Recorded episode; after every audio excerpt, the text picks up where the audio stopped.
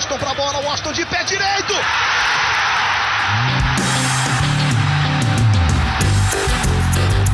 Está entrando no ar o podcast. Sabe de quem?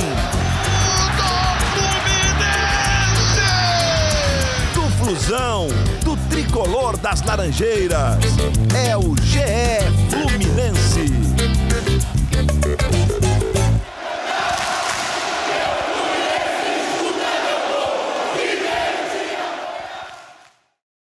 Alô, você ligado no GE.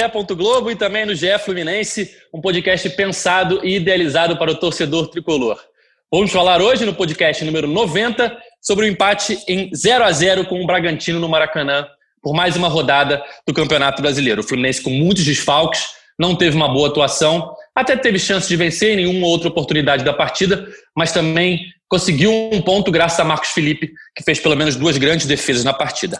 E hoje eu recebo dois convidados do Grupo Globo, o setorista do Fluminense, Felipe Siqueira. Tudo bem, Siqueira? Fala, Edgar, tudo bem? É um resultado ruim né, para o Fluminense, mas é, a gente teve um jogo que a gente pode tirar coisas boas, como alguns destaques aí que a gente vai falar durante esse podcast, Marcos Felipe, Martinelli, Calegari, e coisas ruins, né, como esse, é, esse pobre desempenho ofensivo do Fluminense. Mas vamos aí tem bastante assunto para a gente comentar. Apresenta aí nosso próximo convidado aí. E para se juntar a mim e ao Felipe Siqueira na análise dessa segunda-feira, o integrante do, da editoria de futebol internacional do GE. Globo, também membro do Bola Quadrada, Vitor Canedo. Tudo bem, Canedo?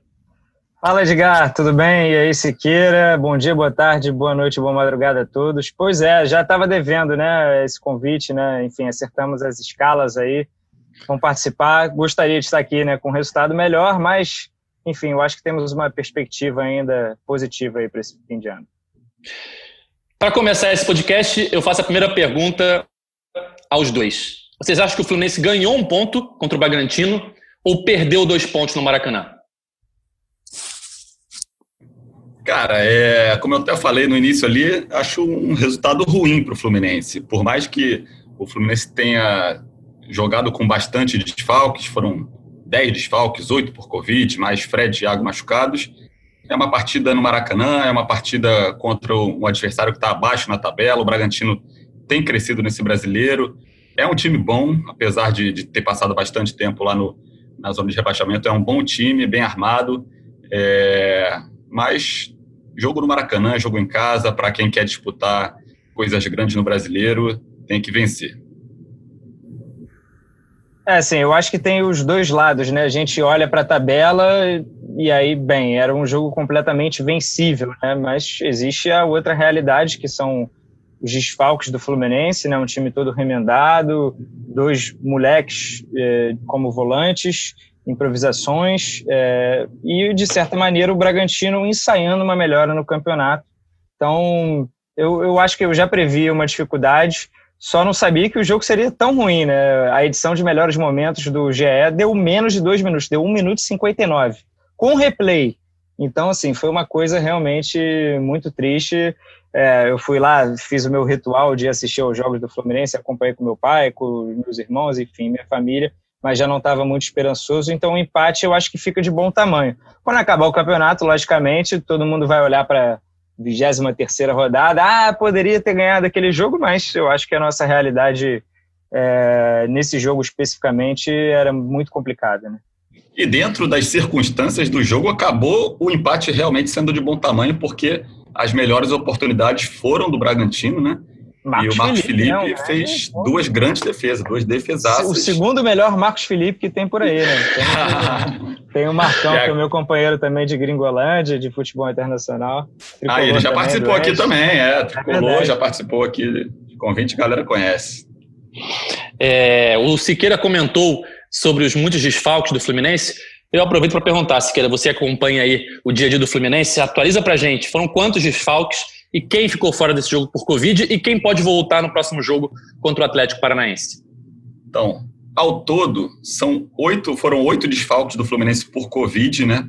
Alguns desses é, já tinham retornado aos treinos, só que no fim de semana, então não, não teve tempo de eles se condicionarem fisicamente, participarem das atividades táticas, então ficaram fora. Então, ao todo foram oito. Nino, Michel Araújo e Egídio. Desses três, o Nino e Michel Araújo voltaram aos treinos no, no fim de semana. O Egídio estava com a filha também com sintomas, então o Fluminense liberou. Está voltando aí nesse início de semana. É, Hudson, Digão, Muriel, Yuri e Danilo Barcelos. Além desses oito desfalques por Covid, o Fluminense não contou com o Iago e com o Fred machucados. Nesse início de segundo turno, é bom a gente sempre atualizar, o Fluminense está na oitava posição, com 36 pontos. Ontem perdeu, né, no jogo contra o Bragantino, uma grande chance de voltar ao G4 do Campeonato Brasileiro. Poderia ter ultrapassado Internacional, Palmeiras e Santos em caso de vitória. Ao mesmo tempo, o Fluminense vem mantendo o mesmo desempenho que teve no primeiro turno. Nessas quatro primeiras rodadas, o Fluminense ganhou quatro pontos, tanto no primeiro turno como agora no segundo turno.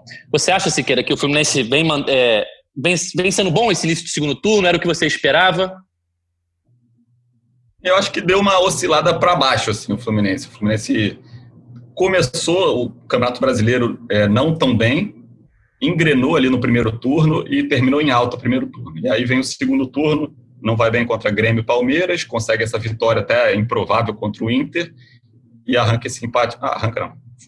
É, arruma esse empatezinho contra o Bragantino. Dá para dizer que arranca também. É. Daqui a pouco eu vou falar a escalação que terminou o jogo para vocês verem como é que estava o time do Fluminense nos, finais, nos minutos finais. É, eu acho que é um começo regular de, de segundo turno.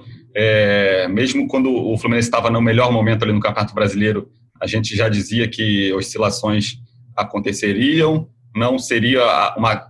Acredito que não haveria uma queda suficiente para o Fluminense brigar por rebaixamento, mas é, o Fluminense não manteria aquele ritmo tão alto é, do campeonato inteiro, ainda mais um campeonato como é esse, com é, totalmente sui generis, né, com desfalques por Covid em todos os clubes toda hora, um jogo.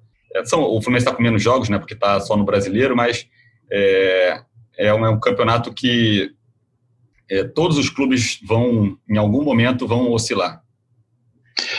Canedo, você falou que reuniu a família toda, como sempre, para ver o jogo ontem. Como é que era o comentário depois do jogo? O pessoal estava com a expectativa alta no final do primeiro turno. Como é que está agora? Estão achando que voltou à realidade do Fluminense? É essa mesmo? Ficar ali entre os dez primeiros? Ou dá para brigar mais lá em cima ainda?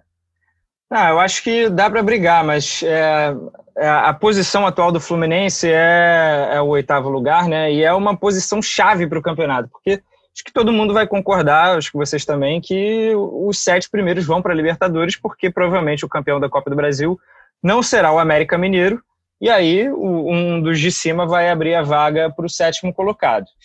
A questão que vai, se vai abrir ou não para o oitavo, depende, eu acho que aí de uma vitória, né, um título de algum brasileiro na Libertadores, que pode ser inclusive o Flamengo, poderia, pode ser ainda o Internacional, Palmeiras, Santos, Grêmio, em resumo, a, a galera ainda está viva, né? É uma possibilidade real, mas está voando, né? Também não dá para contar com isso. Então o Fluminense precisa melhorar, né? Precisa sair do seu oitavo lugar, vai ter que ultrapassar em algum momento ou Santos ou o Inter, talvez, né? Eu acho que hoje é mais fácil imaginar o Inter caindo de rendimento, porque ele tem uma gordurinha ali de sete pontos para o nono colocado, que é o Fortaleza. Então, assim, eu acho que a realidade do Fluminense é pegar esse G8 e para ter a certeza de que vai para a Libertadores, teria que pelo menos passar uma posição, melhorar. Então, assim, eu acho que é, para início de campeonato, para venda de jogadores, eu, eu acho que está mais do que aceitável, né? Eu imaginava um campeonato realmente de meio de tabela, né? De décimo segundo, dando azar, é, lutando contra o rebaixamento mais uma vez, dando sorte, almejando mais um pouquinho. Eu acho que está nessa situação aí de pegar um G8. A questão é que o G8 pode não existir, né? Então é, fica esse clima de mistério para o fim do campeonato. Vai precisar melhorar um pouquinho. Estou falando demais, mas é porque assim, o Fluminense é, ele talvez tenha enganado, aproveitando muitas chances, né? É, em jogos que ele criou poucas oportunidades, fez os gols e ganhou os seus pontos. Mas um jogo como ontem, por exemplo, é, o Fluminense criou muito pouco mais uma vez, né? Então acho que não tinha como sair com a vitória. Eu acho que acabou o jogo, a galera, é, um ponto, o, esse pontinho aí foi de bom tamanho para que foi o jogo. É, o Fluminense ontem, de fato, o primeiro tempo foi muito ruim, né? muito abaixo do que o Fluminense vem apresentando. no Campeonato Brasileiro, principalmente nos jogos no Maracanã, onde tem tido um, um bom desempenho. E no segundo tempo, é, teve aquela chance com o Marcos Paulo, que ele não chegou a finalizar, ele recebeu dentro da área e não conseguiu finalizar. Teve aquela chance já no finalzinho, um chute fora da área do Igor Julião, que passou raspando ali a trave do Bragantino. Se vocês lembrarem outras chances, vocês podem ah, falar. Acabou. Foi basicamente que, isso. Não, né? tem, tem, uma bola que o Ganso levanta, o Julião faz o facão, só que ele não consegue domínio. Teve, consegue teve aquela do entra para estatística, né? É, não chega é. a ser um, um, lance de perigo, mas é, foi uma boa tentativa do Fluminense. Teve aquela do Nenê no primeiro tempo, que ele não tocou sim, pro Marcos sim. Paulo. Talvez tenha sido a melhor chance assim, do Fluminense pelo erro da ah, defesa do Bragantino, ali. né? o Fluminense nem forçou exatamente esse erro, né? Foi um erro de passe total ali do, do Cleiton, do goleiro, e realmente não aproveitou. Pouquíssimas chances, né? Um jogo muito pobre do Fluminense, que é um dos times que menos cria, mas que consegue fazer, tira da, do, da cartola ali os seus gols, enfim. Estava rendendo muito acima do esperado. Existe uma estatística que comprova isso, que é o XG. Não vou entrar no mérito aqui agora, mas são gols esperados enfim, de acordo com a qualidade das finalizações, o Fluminense não, não tem boa qualidade de finalizações, nem quantidade, mas sabe-se lá porque vinha aproveitando seus gols, então eu acho que uma hora essa quedinha ia acontecer, né? É, e é, essa, pode falar, Siqueira. A, partida de ontem foi bastante, em termos de atuação, não de resultado, foi, foi bastante reflexo assim do, do que é o time do, do Odair né, no Fluminense. É um time com uma consistência defensiva muito grande, isso é um mérito do Odair é, apesar do Fluminense ter, ter, sofrido ali duas chances perigosas ali de, de gol é, do Bragantino, mas é um time que foi consistente defensivamente, apesar de todos os desfalques. Só que ofensivamente é um time que produz muito pouco, cria muito pouco e, como o Canedo falou, tem conseguido os resultados por aproveitar essas poucas criações que ele, que ele consegue. Ontem é, não conseguiu nem é, chegar tão próximo assim do gol. A criação foi até abaixo dessa média que o Fluminense cria, que já não é tão alta, e aí resultou nesse empate em 0 a 0 é, Acho que curioso salientar, porque o, o setor mais é, afetado pelos desfalques foi o setor defensivo. Muriel fora, é, Danilo Barcelos fora, Nino fora, os volantes fora, o Hudson, né? E o Yuri, o Iago também fora. E aí uma molecada entrou e deu conta do recado, né? E foi justamente o setor do ataque, que só não tinha o Fred ali, talvez o Iago também possa contar ali. Um o Michel também, né? É, o Michel Araújo. Uma, tinha mais opções, né? Foi o setor que não rendeu, né? Marcos Paulo estava aí, Nenê estava ali, é, Luiz Henrique, Caio Paulista, Wellington Silva, essa galera aqui. Que é Falta o que o Fluminense tem. Cardoso aí. É, que é o, é o que o Fluminense tem e, e, e, não conseguiram render. Foi, foi essa galera lá de trás da, da defesa que teve uma atuação mais de destaque. A gente pode depois pincelar alguns nomes para falar um pouco mais. Você até falou das duas chances do Bragantino. Foram duas grandes defesas do Marcos Felipe, que foi, na minha opinião, um dos, um dos nomes do jogo ontem pelo Fluminense. Mas também foram duas chances, o que mostra também a consistência defensiva foram duas chances de chutes de fora da área. Não foi uma super chance criada que o Bragantino chegou na cara do gol e o Marcos Felipe defendeu. Não. Foi uma cobrança de falta na entrada da área e um chute de fora da área também que o Marcos Felipe fez uma grande defesa já no final do jogo. Só para a gente é, escalar aqui o time que terminou o jogo ontem, para vocês verem qual foi a escalação do Fluminense nos minutos finais do jogo. Marcos Felipe, Calegari, Lucas Claro, Matheus Ferraz e Julião, que já foi a defesa que começou o jogo também. Mas do meio para frente mudou ainda mais, né? André, Nascimento e Ganso, Caio Paulista, Luiz Henrique e Felipe Cardoso. Se vocês vissem essa escalação no início do campeonato, onde vocês pensariam que o Fluminense estaria com uma escalação dessas? Não, nem com a escalação inicial do time principal do Fluminense ali, do, do, sem desfalques, a gente imaginaria que o Fluminense estaria disputando ali no, até tentando um quarto lugar se vencesse ontem. É, como o Canedo falou, as, esse time do Fluminense brigar lá em cima supera as expectativas iniciais. É, eu, eu achei que era, era um campeonato ali para o Fluminense ali ficar ali no meio de tabela mesmo e ter é, conseguisse é, não sofrer sustos ali, como vem sofrendo nos últimos 4, 5 anos, brigar para não cair. E aí o Fluminense consegue brigar lá, lá em cima. Eu acho que o cenário, o oitavo lugar, é um cenário muito real para esse elenco do Fluminense, principalmente com, com sofrendo com alguns desfalques. É, e, e, a briga, eu não, não acho que o Fluminense vai cair muito ali do oitavo lugar, talvez se entrar numa má fase e alguns times lá de baixo manterem esse crescimento, como Atlético Paranaense, Bragantino, talvez Fortaleza, engrenar, e aí para o Fluminense cair dessa oitava posição, eu acho que o Fluminense não desce ali de oitavo, ia tentar, como o Canelo falou, brigar entre os sete primeiros para conseguir beliscar uma vaga para Libertadores. É, mas olhando assim do início, eu não previa uma briga na, na parte de cima da tabela, muito menos com essa escalação que terminou desse jogo aí, que, meu Deus do céu. Ou ter que torcer para o Flamengo ganhar a Libertadores, já pensou? Isso aí acho que a torcida do Fluminense não vai topar, não. Prefere ficar mais um ano fora da Libertadores, né? É, o, o, o, Fluminense tem uma gordura, né? É, do oitavo lugar para o nono, hum. é onde termina ali, há uma separação na tabela. Eu não lembro de cabeça agora, se alguém tiver a tabela aberta São aí. sete pontos, é. Sete pontos, né? Então, para o Fortaleza. E em compensação do Fluminense, em compensação do Fluminense para cima, com a vitória de ontem, o Fluminense teria passado três posições. Tá é. todo mundo colado ali com 36, 37. Quatro com 37 ali. e só o Fluminense com 36. Então, ou seja, o Fluminense está muito, tá muito colado no grupo de cima mesmo. Do Fluminense para baixo é um outro grupo. Tem essa distância aí de sete pontos, como o Canedo falou. Agora, para a gente é, falar eu, um pouquinho. Eu, pode eu falar, Só, só para concluir esse negócio da tabela. Eu vejo o Atlético, São Paulo e Flamengo mesmo, os três primeiros nessa briga pelo título. O Inter era um postulante ao Palmeiras título. Palmeiras vai crescer, hein? Depois que o Cudê saiu, desgarrou e eu acho que o Inter não volta, não se recupera, só se tiver algum fato novo ali no, no no Inter. Palmeiras, bem lembrado, como o, o Canedo falou, está crescendo, o Grêmio está crescendo também, mas a briga do Fluminense acho que é, é com essa galera ali, do quarto ao oitavo. Eu diria, para fixar mais em Inter e Santos, que eu acho que são os times mais frágeis. Se o Santos perde o Marinho, sei lá, por Covid, por exemplo, o, o lesão, é, o Marinho é um cara que garante muitos pontos, né? E o Inter está em queda livre, né? O Inter não sabe vai ainda, tá vivo ainda na Libertadores, pega o Boca, mas tá em queda livre de rendimento total, então eu acho que não vai conseguir sustentar essa, essa posição aí. É um time a ser mirado e o Fluminense fez bem em ganhar esse confronto direto aí. Acho que o principal é o Santos mesmo, né? Porque o Inter tende, nessa, nessa tendência de queda que o Canedo citou, tende a ser eliminado pelo Boca na Libertadores, né? Pode passar? Pode, mas no momento que está vivendo, não seria nenhuma surpresa ser eliminado agora pelo Boca. Já o Santos tá com um pé nas quartas de final, né?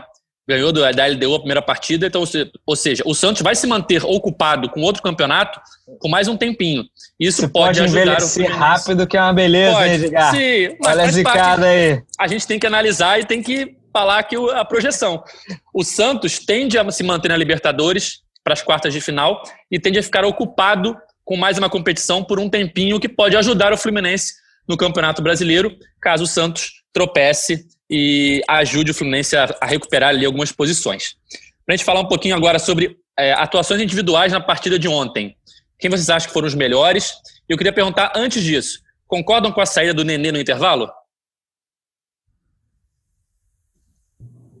Eu concordo. É, acho que o Nenê não estava produzindo nada. É, ele já vem, num, eu acho que assim, numa queda de produção em relação a, ao grande momento dele no campeonato, né? Eu acho que, enfim, é o, é o artilheiro do Fluminense no campeonato, tem os seus méritos, mas não vinha jogando bem. Agora, é, optou por colocar o Ganso só depois, né? Também o Ganso moral ainda mais baixa ainda. O Ganso entrou mais para o fim do jogo. O Marcos Paulo ali inicialmente assumiu aquela condição ali de, de criação. É, mas, cara, sim, um jogo que a gente falou tão mal, né? 0 a 0 acho que a atuação individual já foi muito destacada por vocês do Marcos Felipe. É, mas, assim, é, quem mais surpreendeu? Talvez os volantes, né? É, eu acho que entregaram. É, pode cornetar aí, Siqueira. Mas eu acho que os volantes se entregaram, é, enfim, minimamente. O Julião foi bem improvisado na esquerda o ataque que continua devendo, assim, de peças, né? Eu acho que o Fluminense tem muitas opções, mas nenhuma cai na, nas graças da torcida. Tem aquela confiança de, olha, esse pode botar aí a tag de titular, que esse é titularzaço. É difícil, né, ter esse perfil, tem, tem muito, muitos altos e baixos ali no ataque. É, sobre o Nenê, é, como a gente, como o Canedo falou, ele foi o principal jogador do Fluminense ali no primeiro semestre. Começou mantendo a boa fase ali no Brasileiro, é o artilheiro do Fluminense na temporada aí no, no, no Brasileiro. Mas de um tempo para cá teve uma queda de produção, realmente. Não tem feito boas partidas. Ontem também não fez boas partidas, quase fez aquele gol lá com a, com a bobeira do Cleiton, mas não estava bem. E aí ele sai no intervalo, o Odair bota o Felipe Cardoso para ter uma presença maior ali de área como centroavante e recua o Marcos Paulo para a função ali do Nenê, mais centralizado, né? Uma coisa que tinha dado certo, né, contra o Inter. Só que não acabou não funcionando muito é, dessa vez contra o Bragantino. Acho que ok, acho foi acho que foi uma mexida interessante ali do, do Odair. É, as peças que não ajudam muito, questão do, do Felipe Cardoso e pro ataque, não, não tem produzido tanto, mas acho uma substituição ok. É, sobre destaques individuais, como a gente falou, Marcos Felipe, uma grande atuação dele, fez duas defesas muito difíceis. Aquela bola de falta, as duas, os dois foram chutes do Claudinho, né? Aquela bola de falta ali no cantinho, ele se estica todo e pega. Uma outra no alto ali também, ele pega. Muriel é... não teria defendido aquela, não, hein? Olha a corneta aí. É, não, polêmica aí, ó. Eu ia falar isso. Eu não sei se o Muriel é um exercício de, de, imaginação. Não sei se o Muriel pegava essas duas bolas. Então eu acho que o Marcos Felipe ele se qualifica ali para ser titular do, do, time do Fluminense. Ele foi um pouco com os pés, ele não mostrou tanta segurança, mas também não, não quis brincar. É, teve dois espanões lá que ele deu, não, não, Algumas bolas que ele entregava direto, né, pro, é, pro não Bragantino. brincadeira, mas assim, tipo, o retorno ao time, ele não quis se comprometer, acho que fez bem também nesse ponto. Contra o Atlético que... Paranaense, rapidinho, ainda vai ser o Marcos Felipe, né? O Muriel não volta, né? É, é ainda vai ser o Marcos Felipe. Então, acho que ele deve, acho que ele poderia até ser mantido, mesmo com o Muriel voltando, acho que é uma boa mantê-lo. É, Calegari foi um monstro ali na lateral direita, um dos melhores do time. Foi o rei do Cartola. Né? É, é, ele fez 14, sete desarmes. Estava no meu time. Foi, foi o maior ali. pontuador da, da rodada, é? é? pelo menos nos jogos de ontem, né? É, eu queria agradecer, né? Porque, pô, como o Siqueira falou, estava no meu time. E nessa rodada, acho que foi a rodada que eu mais ganhei dinheiro na história do Cartola, porque pô, é a última rodada do mês. Não peguei essa dica aí de vocês, aí vocês falaram Pô, isso no último Calegari tem que escalar pô, sempre. Distribuir isso aí. Acho que não, não chegamos a citar isso não, mas o Calegari tem que escalar sempre porque ele rouba muita bola. É, ele, e... ele não dá assistência, não, não, faz gol, mas ele rouba muita bola. E ele rouba muita bola. Ontem foram sete desarmes. Isso. Ele, ele e... foi muito bem ali na... Só nessa rodada, o... eu acho que eu ganhei uns 600 reais só de ganhar de mês e... e... E uma liga matemática eu ganhei. Então fica aqui meu agradecimento ao Calegari por esses 14 pontos aí. Então, o Red Bull Bragantino teve atacou bastante ali pela esquerda com Elinho, o Claudinho caía bastante por ali também e o, o Calegari deu muito contra o recado. E aí destaque também para o Igor Julião na esquerda, né? Que é o Igor Julião é um cara muito criticado em sua posição de origem na lateral direita. E ele foi muito Mas a esquerda é com esquerda. o Julião, né? O Julião tá muito já, né? Ele se sente, ele se sente bem à vontade na esquerda. e ele jogou bem, cara. Jogou bem ontem. O Ítalo é, era o não, era o Arthur caindo ali pela direita, ele, ele, ele foi muito bem. Aí teve aquela questão de não ter o pé esquerdo, né? Algumas, alguns lances ele não conseguiu cruzar de primeira porque ele teve que parar para jogar para a direita, mas lá atrás ele também deu conta, outra atuação de destaque. E aí eu também queria destacar o Martinelli, cara. Estreia dele como profissional nesse, nesse jogo. Moleque com 19 anos e, cara, parecia um veterano ali, deu conta do recado, muita tranquilidade para jogar, é, bastante maturidade que ele mostrou. É um cara que acho que vai fazer a torcida do Fluminense esquecer o Dodge rápido, cara. Muito, muito, bom, bem, muito interessante. Bom. Muito interessante a atuação dele. O André é, é, não jogou mal, mas também acho que não ficou no mesmo nível do, do Martinelli. O André, ele dá uns dois vacilos, acho que é até por excesso de confiança. Ele é um cara que ele se sente muito seguro ali para pegar a bola, sair jogando, e aí ele perde a bola no lance da falta que o Claudinho chuta e o Marcos Felipe defende. Depois, e ele comete a falta também, além de perder a bola. Depois ele perde uma outra bola ali também por ter carregado demais. Mas é um cara também de muito potencial, acho que, que vai crescer. Mas esses são os jogadores aí que eu gostaria de pontuar aí no Fluminense. Só para contextualizar a brincadeira do Canedo ali do Julião gostar mais da esquerda, o Julião gosta muito de política, né? sempre deixou isso claro nas redes sociais. E ele se declara de esquerda, e aí tem essa brincadeira, né? Porque ele é lateral direito, mas gosta dos partidos de esquerda. E, aproveitando, Canedo, na sua casa lá, o pessoal gosta do Julião, não gosta? Como é que foram os comentários ontem? Porque de fato ele fez uma boa partida. Aquela bola que o Marcos Paulo perde, o gol, que ele não consegue finalizar, é um cruzamento do Julião. E no finalzinho, por centímetros, ele não dá a vitória ao Fluminense naquele chute fora da área, né? Sim, ele foi bem, ele realmente foi bem, ainda mais levando em conta a improvisação. Mas é um jogador visto com algumas restrições, né? É, não consegue talvez engrenar, né? Ganhar aquela pe peste de titular incontestável, mas importante para o grupo. Eu acho que um jogador ali que entra nessas ocasiões e vai bem, enfim, é, é importante ter no grupo. Falando do Calegari agora, que a gente já citou aí os números de desarmes deles, ele é um jogador que é de origem volante, né? Na base, mas também jogava de lateral, como vem jogando agora no profissional. Mas a origem dele é volante. E ele, se ele já rouba muita bola como lateral, vocês têm essa expectativa de ver ele como volante também, para ver como que ele se sairia nessa posição? É, ele é volante de origem, mas no sub-17, aquele sub-17 de 2018 que brilhou bastante, geração aí que de Marcos Paulo, de Luiz Henrique, João Pedro, é, do próprio André. André, é, Martinelli. Ele já, ele já jogava como ele já jogava como lateral direito, então ele já não vinha jogando como volante há um tempo. E eu acho que na verdade ele já já é, são, já joga nas duas posições, assim, não é, não está improvisado na lateral direita. Ele é um lateral volante. É, eu queria é, levantar esse ponto, Siqueira. O problema é ele do... jogar, ele jogar como volante abre um buraco ali na lateral direita. Então acho que ele está dando conta do recado na direita deixaria ele ali mesmo. Acho que o Fluminense tem opções interessantes, até o André e o Martinelli como volantes ali para suprir a saída do Dodge, essas coisas. É, porque você levantou o ponto do Martinelli é, fazer a torcida esquecer o Dodge futuramente. Eu acho que o Calegari tem mais a característica do Dodge, é mais parecido com o Dodge dentro de campo. Pelo número de roubadas de bola, a gente já vê isso, né? É, eu acho que se a gente tivesse que apostar num futuro Dodge ali já no elenco, tenderia mais a ser o, a, a ser o Calegari do que o Martinelli, na minha opinião. E aí teria que procurar outro lateral direito, ou manter o Julião, ou contratar outro jogador. Mas por isso que eu levantei essa bola. O que você acha, Canedo? Já imaginou o Calegari ele no meio campo? É, eu acho que é, tem, tem essa carência, né? Mas eu acho que a carência da lateral é ainda maior. Então, se o Martinelli entrar bem, é, o Hudson até melhorou, né? Eu estava também é, muito crítico ao campeonato do Hudson, ele melhorou até ter Covid. É, o Iago, né, vinha dando conta do recado também em várias posições. É, eu acho que a carência da lateral é maior, então eu prefiro ter hoje o Calegari como lateral. Não seria o meu titular, né? Eu acho que a gente fica com o Julião, mas é, em condições normais, né? É, não precisando improvisar.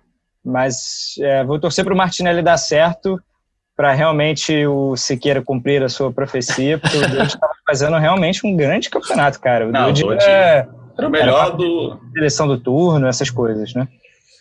Era um dos melhores do Fluminense na, no Campeonato Brasileiro, Dodge, para mim, Dodge e Lucas Claro. É, uma pena que essa saída tenha sido mais uma, né? Uma saída pela porta dos fundos. O jogador vai ficar treinando até dezembro. Depois, enfim, diz o empresário que ele que já tem clube na Europa para ele, né? A gente vai acompanhar. É, a gente, a gente noticiou, é, a gente noticiou essa semana, até atualizando tudo que a gente falou na semana passada no, no podcast, quando a gente falava sobre o embrólio Dodge, né? Durante a semana a gente noticiou que um clube japonês, o Kashima Reysol, já tem tudo encaminhado com o Doji para jogar em 2021. Então, Doji a caminho do Japão. É, é... Não chega a ser um plano de carreira, né? Enfim, plano de escolhas, vai ganhar né? dinheiro. Escolhas, exato. É um plano de aposentadoria.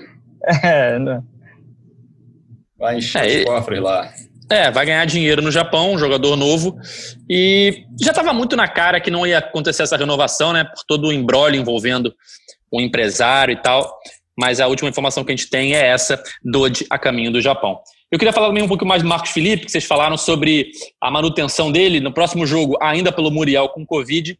Mas você não acham que dentro da, da, da lógica do Odair de meritocracia, ele sempre mantém quem entra e vai bem? É, foi assim como, por exemplo, quando o Calegari, que era o titular, saiu por Covid, o Julião entrou, rendeu bem na opinião do Odair e foi mantido mesmo quando o Calegari é, estava apto a jogar novamente. Luiz Henrique é outro exemplo. Estava bem, saiu por Covid, por seleção, e quando voltou, não voltou a ser titular ainda. Vocês, vocês não acham que a atuação de ontem e mais uma atuação contra o Atlético Paranaense, caso seja boa, não mantém já o Marcos Felipe como titular dentro dessa ideia de meritocracia do Odair? Essa ideia, eu, eu nem curto muito essa, essa ideia do.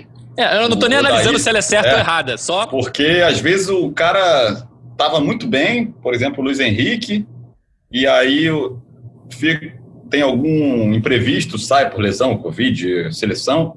Quando volta, volta e não volta ao time. Eu não concordo muito com essa estratégia do Odair, não, mas especificamente do Marcos Felipe, por essa partida, acho que ele já começa é, a ganhar essa vaga é, e ele mantendo essa boa atuação contra o Atlético Paranaense no próximo fim de semana, eu acho que não tem por que mais é, voltar com o Muriel, não. O Muriel está fazendo um ano muito irregular, foi um dos principais é, salvadores do Fluminense no ano passado, mas esse ano é muito irregular, é, sofreu alguns gols é, em falhas, tem esse problema crônico dele de rebater bola para frente, que já resultaram em vários gols. É, eu acho que o Marcos Felipe pode ser uma opção mais segura, sim. Estou com vocês. É, enfim, o, é curioso porque o jogo do Atlético Paranaense no turno foi o grande jogo do Muriel, né? Que ele, enfim, realmente salvou. O Fluminense ganhou os três pontos ali, muito graças a ele. Mas é um ano, a edição de piores momentos do Muriel tá, tá enorme, né? São muitos e muitos gols em falhas claras e outros lances também que não resultam em gols. Então, estou com vocês, Marcos Felipe. Eu acho que o Marcos Felipe é um cara assim que vem, né? ele sempre fica nessa condição, né, de entra em alguma roubada, é sempre visto como esse, esse goleiro mais de emergência, mas é um cara assim que entregou também, né, é, quando ele foi acionado, né? Sim, sim. E é, cara, é um goleiro com passagem por todas as seleções de base, competições internacionais, é, fez uma base exemplar ali para goleiro. E, e, é uma posição complicada mesmo, né? Porque ainda mais goleiro que vem do, do, da base demora a entrar, demora a ter oportunidade, sempre vem o goleiro de fora acaba se firmando. O goleiro é uma, é uma posição que, que acaba durando muito tempo ali, de longevidade, é difícil ter oportunidade mesmo, mas sempre que ele teve oportunidade, ele deu conta. É, eu acho que se ele tiver uma sequência, ele, ele consegue se firmar na carreira, não só no time do Fluminense, na carreira. E, e eu acho que essa Covid do Muriel acabou sendo um providencial para o Odair, assim, que é, ele é um cara muito de grupo, não, não gosta de, de, de mexer em algumas posições que possa perder um pouco a confiança dos jogadores. Ele estava com esse receio de mexer com o Muriel, de, de abalar a confiança do Muriel, e acho que acabou sendo conveniente essa, essa o Marcos Felipe ter essa oportunidade e ele poder mantê-lo até o fim do campeonato. Tem uma frase do Klopp, né, desculpa, hum, mas pode falar, pode falar. eu lembrei. É, o Jürgen Klopp, técnico do Liverpool, né, ele deu uma declaração, acho que quando ele ainda era técnico do Dortmund, que ele não tinha nenhum elenco tão grande assim, mas ele falava, cara, véspera de jogo importante, eu sempre torcia para alguém chegar gripado, que aí eu tinha alguma desculpa para tirar o jogador. é claro que sim, não, não poderia ser o Lewandowski, nem o Marco Rocha, mas assim, claro. algum outro jogador de outra condição. É, então é curioso, né? Porque a gestão de elenco fala muito, né, cara? E a gente não acompanha, o nosso máximo maior alcance são os vídeos dos bastidores, né? Que é tudo perfumaria, tá tudo lindo pós-vitória, mas a gente sabe que ali no, no dia a dia, certamente, quem pôde assistir tem a oportunidade de documentário do Tudo ou Nada da Amazon, do, do Tottenham com José Mourinho, do City com Guardiola, sabe que lá dentro o bicho pega. Aí o, o Odair, o Odair hum. é um, um dos méritos do Odair também nessa campanha do Fluminense é a gestão de elenco, né? Com algumas decisões que ele toma para gerir esse elenco que são questionáveis, mas em termos de resultado acabam funcionando. Assim, é questão de às vezes manter um, um medalhão por mais tempo, é, de manter o cara que não está em boa fase para não tirar a confiança dele. São questões ali que afetam mais no psicológico ali, que ele acaba usando, que a torcida não gosta, mas que, bem ou mal, dá resultado. Então, é, é, um, é um, ponto forte com, com é, decisões questionáveis ali que o, que o Dair tem no, no Fluminense. Eu ia falar justamente isso aí que o Siqueira falou, né? Aparentemente a Covid vai acabar resolvendo um problema do Dair é, no gol, porque o Muriel de fato não vinha muito bem. A gente sabe, tem até um videozinho torcedor tricolor que acompanha as redes sociais deve ter visto no Twitter recentemente um videozinho com um compilado de erros do Muriel. Muitos esse ano, alguns no ano passado, mas vários na temporada 2020. E ele continuava sendo mantido essa gestão de grupo do Daír e tal. E agora, com a questão da Covid, o Marcos Felipe entra e tem uma atuação como a de ontem. Né? Vocês falaram há pouquinho tempo atrás sobre os lances que ele defendeu, se o Muriel tomaria o gol ou não. Para eu não ficar em cima do muro, eu acho que o lance da falta seria gol. O lance do chute no final do jogo, eu acho que o Muriel pegava.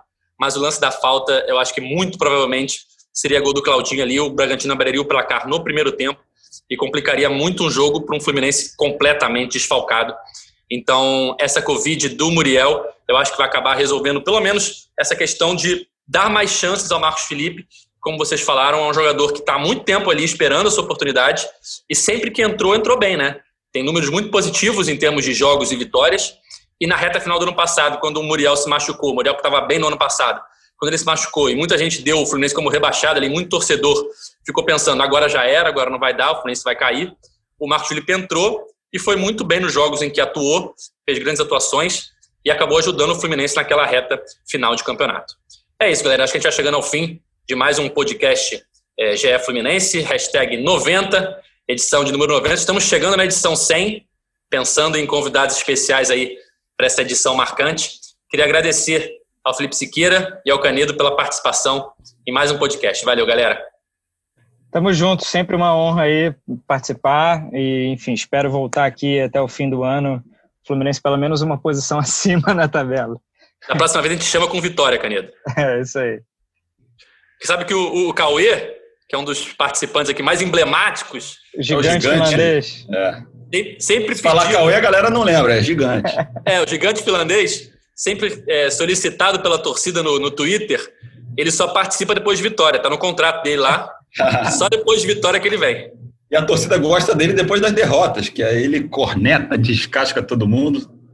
Tem que mudar esse contrato aí, Edgar. É, é isso aí, vou mexer aqui. Gerindo o caixa dele é alto. Contrato aí. Em época de pandemia, o caixa tá baixo, mas não muda não, porque não vai perder mais até o fim do campeonato, então tá tranquilo. É, é isso aí. É isso aí, Siqueira. Obrigado também pela sua participação mais uma vez.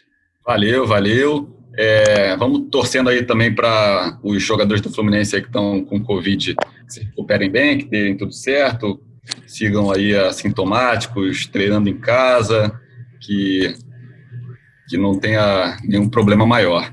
É, já devemos ter aí o Michel Araújo, o Nino, Egídio à disposição para o próximo jogo, depois Hudson e Digão é, para a rodada seguinte, e só depois acho que aí vem a outra leva, não sei, tem que fazer os cálculos aí dos 10 dias. Lembrando também que o Mário Bittencourt, presidente, foi outro a, a testar positivo para a Covid-19 nessa semana, esse segundo surto aí que atingiu o Fluminense. Então é, fica aí, a gente termina aí com esse desejo aí de melhoras para todos, para que o Fluminense chegue reforçado aí nos próximos jogos para seguir nessa disputa aí na parte de cima da tabela. É, notícia do presidente Mário Bittencourt, que saiu hoje, já segunda-feira, mais um infectado. Ontem, antes do jogo, é, o Maurício Dulac, não foi isso, Siqueira? Também, é, isso, Maurício Dulac, auxiliar alguns outros funcionários também do Fluminense com Covid. Melhores para todos aí. É isso, galera. Antes de encerrar, aproveito para convidar vocês a ouvirem os podcasts GE Fluminense, a seguir o arroba, o arroba GE Underline Flu no Twitter. Estamos com mais de 70 mil seguidores lá. Siqueira toca o barco ali no Twitter com as notícias, com os memes, com as brincadeiras. Aproveito vocês, aproveito a convidar vocês a seguir e também a ouvir o podcast especial que a gente fez com o Danilo Barcelos recentemente. É, eu não apresentei, tava, tinha uma consulta médica no dia, mas o Thiago Lima, nosso Noel, arrebentou na condução aqui. Paulinha e Siqueira é, entrevistaram o Danilo Barcelos. Muitas histórias legais, muitas resenhas, muitas brincadeiras. Eu já ouvi o episódio, está muito, muito legal, muito engraçado. E também agora projetando a semana. Pode falar, Siqueira. Fazer também, deixar o Canedo fazer a propaganda do Gringolândia. Isso, antes, sou, vamos lá, Canedo, sou, fala do Gringolândia. Sou aí. ouvinte também, assíduo, gosto bastante. Faz aí, levanta a bola aí. obrigado, cara. Não, é, é, semanal, né? A gente tem um podcast sobre futebol internacional. Obviamente, nem todo mundo se identifica, curte, mas quem gosta lá, a gente fala bastante de Messi lá e outros grandes craques e outros grandes times do mundo que o Fluminense um dia irá enfrentar, muito em breve. É isso. E também aproveito para falar que nessa sexta-feira, agora, dia 4 de dezembro, a gente vai publicar um podcast muito especial, edição especial, 10 anos do tricampeonato brasileiro de 2010, com a participação do ex-treinador e hoje comentarista dos canais Globo, Murici Ramalho. Tá muito legal. A gente entrevistou o Murici, lembrou de várias histórias do campeonato de 2010 e ele revelou em primeira mão, exclusivo, o motivo que o fez não aceitar o convite da seleção brasileira. O verdadeiro motivo, ele já falou muito sobre esse assunto, mas o verdadeiro motivo ele revelou no podcast especial 10 anos do tricampeonato. Não vou falar para todo para, mundo. Para, para, para, para tudo! Para tudo! Não vou falar para todo mundo sexta-feira, 4 de dezembro, um dia antes do dia do tricampeonato, que foi dia 5 de dezembro, mas a gente vai publicar na sexta-feira essa edição especial com o técnico Murici Ramalho, o ex-treinador, que levou o Fluminense ao título brasileiro depois de 26 anos. Então, todo mundo ouvindo para descobrir por que, que o Murici não foi para a seleção. Valeu, galera? É isso aí. Grande abraço e até a próxima. A gente volta sempre nas segundas-feiras, depois da rodada, né?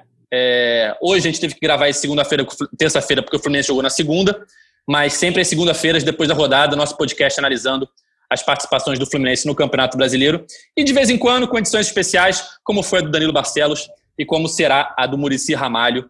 Então você aí, sempre que puder ouvir a gente, voltando para casa, quando já estiver em casa, lavando a louça, no trem, no metrô, sempre de olho no GE Fluminense, esse podcast que tem a edição da nossa Juliana Sá, coordenação de Rafael Barros e gerência de André Amaral. Valeu, galera. Até a próxima.